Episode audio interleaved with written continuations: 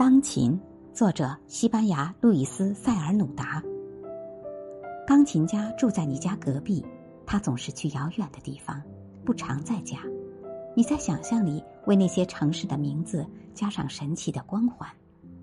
有时候他会回来几个星期，回到祖国和家人中间。你知道他回来，并非因为你看到他穿过街道，带着模糊的异乡人的神态与浓郁的艺术气息。而是傍晚的琴声告诉你的。你沿着走廊走向那间房，隔着墙就是他的书房。你独自在黑暗里被深深吸引，却不知为何。你听着那些奄奄的乐曲，如此浓烈的忧伤，呼唤你年幼的灵魂对他说话，引他想起的同等陌生的过去与未来。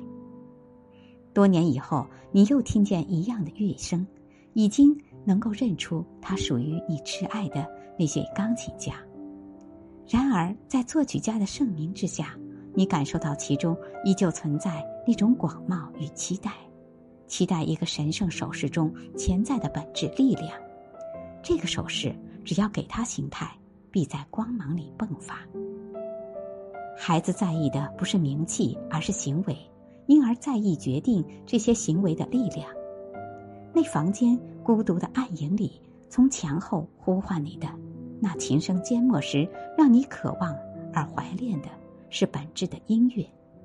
它先于并高于发现和解读它的人，如同万水之源，河流乃至海洋，都只是可感而有限的形式罢了。